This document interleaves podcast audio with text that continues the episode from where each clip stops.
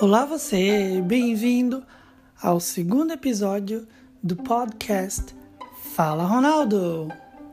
Gostaria de agradecer primeiramente a todos aqueles que se dispuseram do seu tempinho para ouvir o primeiro episódio. Sou muito grato por vocês, grato também pelas colaborações que vocês fizeram. Uh, inclusive, esse segundo episódio foi sugerido por uma ouvinte que pediu para que eu falasse um pouco sobre a organização, né, a administração do tempo. Então preparei aqui e vou iniciar esse podcast com uma historiazinha ilustrando a questão do tempo.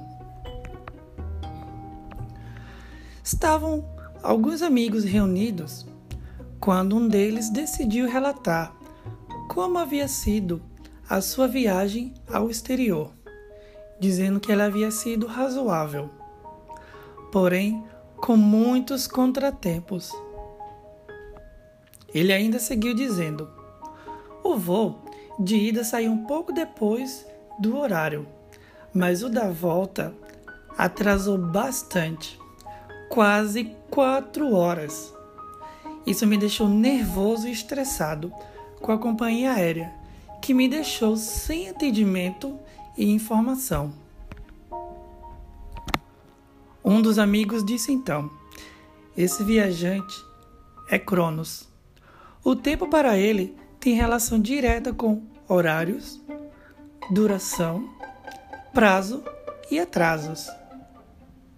Para mim, tempo é Kairos e tem muito mais a ver com a qualidade e os valores.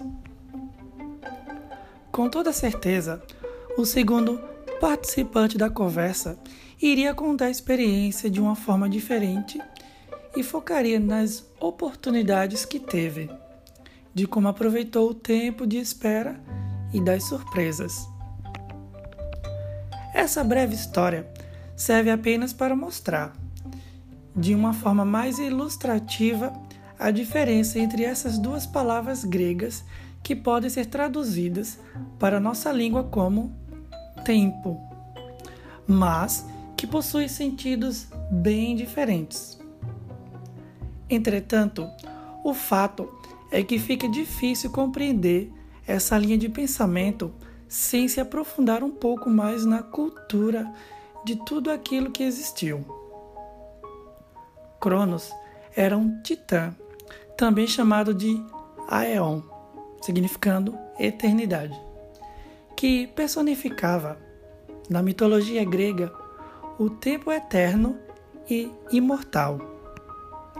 Era ele quem governava, soberano sobre a cronologia dos deuses imortais.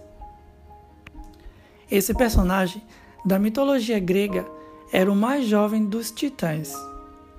Porém, era representado como um velho, senhor do tempo. Ele era filho de Gaia, a deusa da terra, e Urano, deus do céu e era. Não somente o rei dos titãs, mas também era a representação do tempo no seu sentido mais destrutivo, como o tempo que tudo devora. Esse titã serviu como inspiração para a criação da figura de Cronos, que na ceifa órfica chamava o Deus primordial do tempo. Cronos tem um importante papel no mito que encastra o seu pai Urano, a pedido de sua mãe Gaia, tornando-se o rei do céu. Desde então, o mundo passou a ser governado por uma linhagem de titãs, que, de acordo com Hesíodo, era a segunda geração divina. De acordo com a mitologia, Cronos temia uma profecia que seria retirado do poder por um de seus filhos. Justamente por isso que ele engoliu seus filhos assim que saiu do ventre da mãe. Essa é uma alusão ao tempo que gera, ao mesmo tempo que devora, ou seja, a cada segundo que termina, se inicia um novo segundo. Já Cairóis era retratado como sendo o oposto de Cronos. Isso porque ele era despreocupado e não dava atenção para o tempo cronológico, para calendários ou mesmo para o relógio. Por isso, era considerado como o deus do tempo oportuno. Ele era representado sempre como uma figura jovem, que andava nua, possuía asas nos tornozelos e nos ombros. Uma curiosidade é que Cairóis só tinha uma mecha de cabelo que caía sobre sua testa, ao passo que a sua nuca era calva. Isso se torna incrivelmente interessante quando analisamos o motivo desse personagem ser representado dessa forma. O fato de Kairos só ter cabelo na frente faz uma analogia ao caráter instantâneo do tempo, ou seja, ele só pode ser pego, agarrado pelos cabelos, quando está vindo para nós.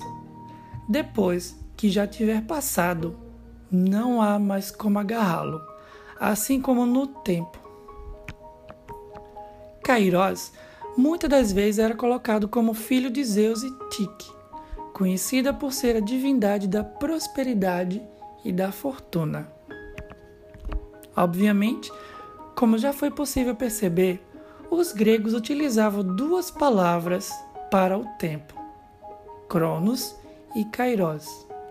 De fato, essas palavras significavam o tempo, porém de maneiras distintas.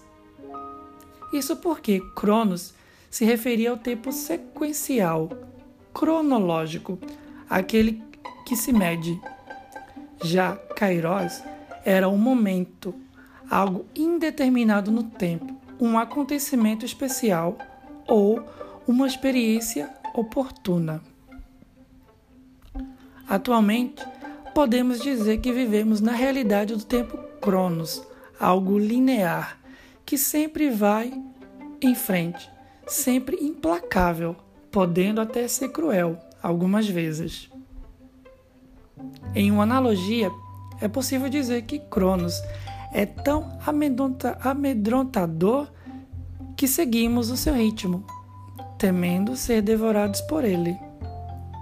Já Kairos diz respeito à qualidade do tempo vivido, um tempo presente nos momentos especiais, que não pode ser mensurado. Esse é o tempo da ocasião, um tempo divino. Eu fiz uso dessa lenda mitológica para ilustrar o nosso grande vilão, entre aspas, o tempo.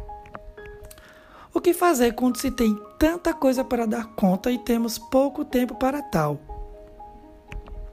Resolvi abordar esse tema sob a perspectiva do estudo. Como manter uma rotina de estudos em meio a tanta coisa a se fazer. Bom, entendo que há uma luta a se travar no quesito tempo, mas gostaria de iniciar com a questão de hábitos. Vou compartilhar aqui algumas coisas que aprendi sobre esse tópico. Não se pode descartar um velho hábito.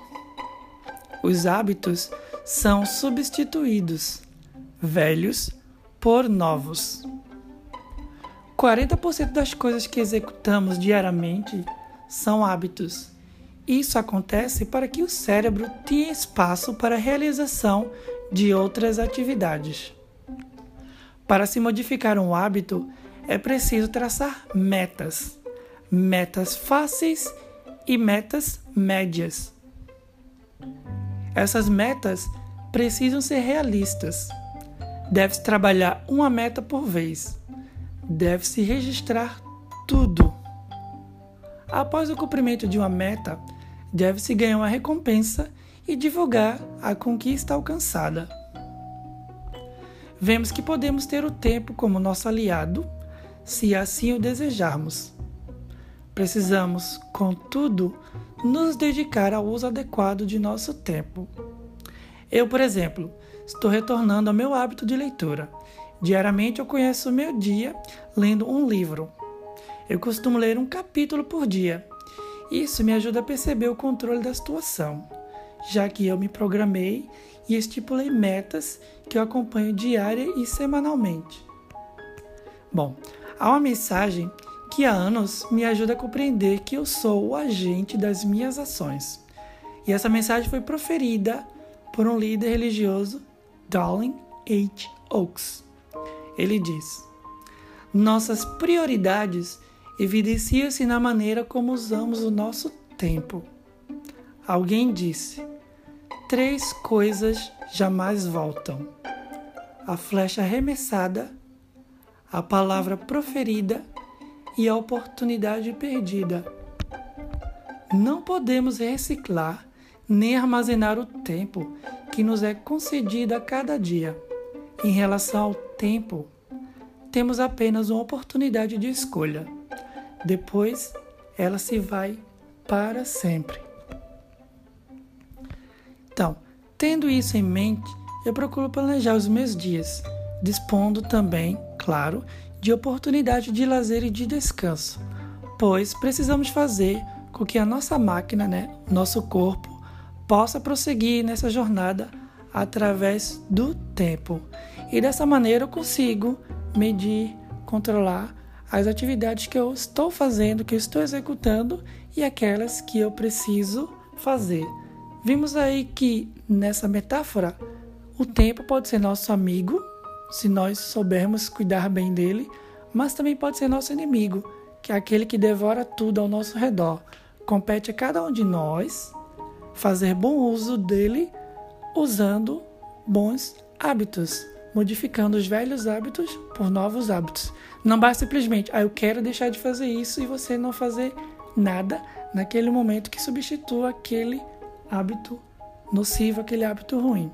Bom, Vou ficando por aqui, espero que vocês tenham gostado desse segundo episódio. Espero também ouvir o retorno de vocês e nos vemos no próximo episódio. Tchau, tchau!